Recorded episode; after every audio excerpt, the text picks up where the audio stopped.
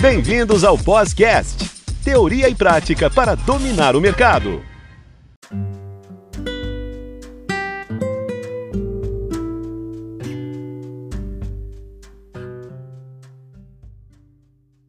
Olá, alunos, bem-vindos ao Podcast, teoria e prática para dominar o mercado, sempre trazendo assuntos relevantes e atuais e contando com a participação dos nossos tutores. Voltamos com a tutora Suelen Tomás, dando continuidade ao tema do episódio anterior, que foi Pilares da Inteligência Emocional. Doutora Sueli, seja bem-vinda ao podcast e já inicio questionando. Doutora Sueli, falamos sobre autoconhecimento e autocontrole no episódio anterior. E agora vamos para os dois últimos pilares da, da inteligência emocional. Quais são? Então, os dois últimos pilares da inteligência emocional é empatia e habilidade social. Terceiro componente, né, nós vamos considerar aqui a empatia. Ricardo, eu começo com uma pergunta. O que é empatia para você? Empatia? Nossa, essa palavra ultimamente é tão falada, né? Para mim, empatia é quando eu me preocupo com o outro, eu me coloco no lugar do outro, né? Para mim é isso, tá correto? É isso, basicamente isso, né? E, e, e é isso que você falou. Ultimamente é tão, né? Essa palavra é tão utilizada né? Mas na prática mesmo, ela não é tão utilizada assim. Ela passa a ser mais uma palavra bonita, né? Ser empático. Então, provavelmente você né, já ouviu falar que empatia é se colocar no lugar do outro, assim como o Ricardo também disse, né? Mas é importante considerar que dificilmente nós conseguimos nos colocar inteiramente no lugar do outro. Porque cada pessoa, ela tem a sua história, ela tem a sua vivência, ela tem a sua experiência. Então, as emoções podem não ser as mesmas. O que é alegria, tristeza, amor, raiva para mim não é o mesmo sentimento para você. Porque isso está interligado com os seus padrões emocionais, com aquilo que você vivenciou. Então, nem sempre o que me faz feliz é aquilo que vai fazer você feliz também. Aquilo que me faz sentir raiva normalmente não é aquilo que vai fazer você sentir raiva também.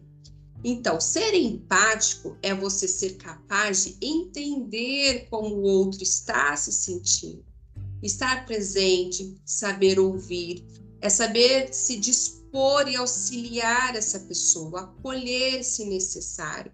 É você compreender o ponto de vista das outras pessoas e respeitar as diferenças no modo como as pessoas encaram as coisas. Né? Então, essa palavra respeitar, é, é, que nem eu falei, muitas pessoas usam da ah, empatia, se colocar no lugar do outro, mas aí falta essa palavra respeitar as diferenças humanas, respeitar como as pessoas encaram as coisas. Então, aquilo que é, às vezes parece tão simples para mim resolver, para o outro, ele tem um desafio maior. Por quê? Porque aquilo está envolvido com uma emoção, está envolvido com um sentimento e aquele comportamento está interligado a alguma vivência dela lá na infância. Então, por isso que é tão importante ser empático. E o que acontece muito hoje, né, que está muito ligado à questão da empatia, é o julgamento, é a rotulação. Então, antes de eu ser empático com a pessoa, eu acabo julgando as ações, as atitudes, comportamento, o que ela está sentindo. Isso não é ser empático, né? Você julgar o outro, você não está usando da empatia.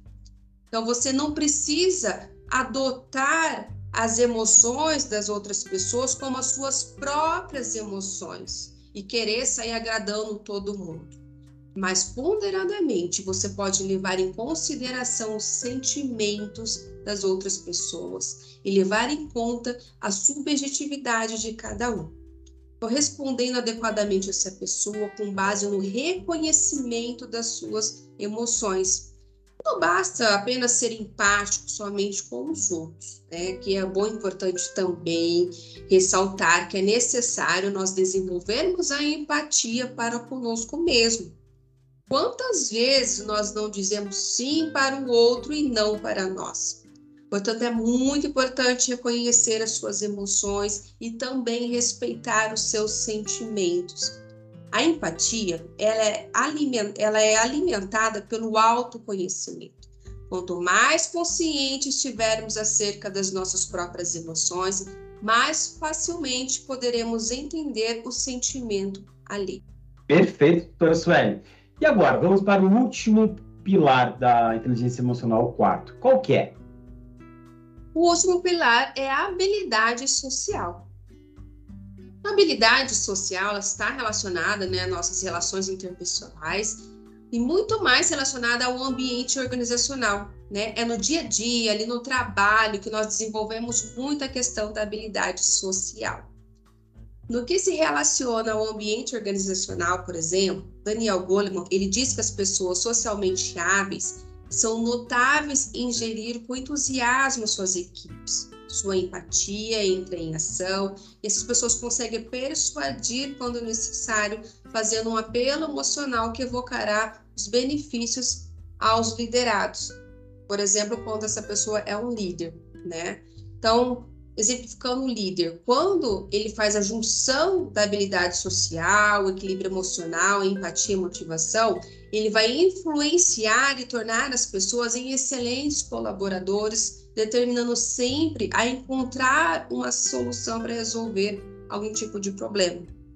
Aqui, a habilidade social é muito importante também utilizar a empatia e também ter a escuta ativa e buscar compreender as necessidades, do, as necessidades dos outros.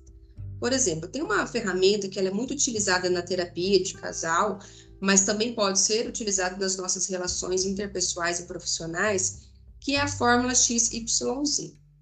Então, é a fórmula XYZ, que tem uma frase né, que você pode colocar os exemplos do seu dia a dia. O que, que diz essa frase? Quando você fez X, me fez sentir Y. E eu preferia que você, em vez disso, fizesse Z. Parece bem complicado, né? Mas agora vamos pegar aqui um exemplo para ficar mais fácil de compreender. Então, quando você fez X, o exemplo, vamos pegar um exemplo no ambiente de trabalho. Supomos que alguém te chamou a atenção publicamente e a gente sabe que isso não é legal. Então, ao invés de você deixar a raiva te dominar, né? A pessoa chamou a sua atenção, aquilo te deu uma raiva, te deu uma ira. Ao invés de você agir com impulsividade, você pode sair, tomar uma água, respirar para reduzir aquela raiva, você se acalmar. Depois você pode dizer à pessoa: quando você chamou minha atenção na frente das pessoas, eu me senti exposta, humilhada, isso me entristeceu. Da próxima vez, se você precisar me dar um feedback construtivo, que seja em particular. Então, isso dá para colocar em vários exemplos do seu dia a dia, né? Sempre colocar ali a fórmula X, Y e Z. Só que muitas vezes não é isso que acontece, né? Em um conflito como esse, a pessoa deixa a raiva se manifestar e fala coisas que acaba agredindo verbalmente outra pessoa, isso vai gerar conflitos, vai criar um clima desagradável, por aí vai. Então, sempre que possível, pegar um jeitinho né, de aplicar essa fórmula no seu dia a dia vai fazer todo a, toda a diferença. Então, para finalizar aqui sobre a habilidade social, né, ela faz parte do nosso dia a dia, principalmente ali no nosso trabalho, né, nos nossos relacionamentos interpessoais. Então, é importante desenvolver essa habilidade. E junto com a habilidade social, vem os outros pilares, né, que você tem autoconsciência das suas emoções, você ter o autocontrole, você saber ser empático, tudo isso vai envolver ali na habilidade social que você vai desenvolver no seu dia a dia. Então, um pilar está interligado ao outro. Então, é importante você começar a observar: ah, eu já estou desenvolvendo a minha, a minha autoconsciência, o que, que eu preciso desenvolver? Quais os outros pilares? Então, o que, que você pode começar a fazer para desenvolver esses pilares no seu dia a dia? Então, você vai pensar como é a sua rotina do dia a dia e ver quais são as formas, o que, você pode começar para fazer desenvolver esses pilares. Bom, estes são os quatro pilares da inteligência emocional. Eu espero que esse episódio tenha contribuído com o seu conhecimento. E para finalizar, eu deixo um pensamento de Aristóteles que diz assim: qualquer um pode zangar-se, isso é fácil, mas zangar-se com a pessoa certa, na medida certa, na hora certa, pelo motivo certo e maneira certa, isso não é fácil. Esse foi nosso podcast de agora. Ficamos por aqui e até o próximo episódio.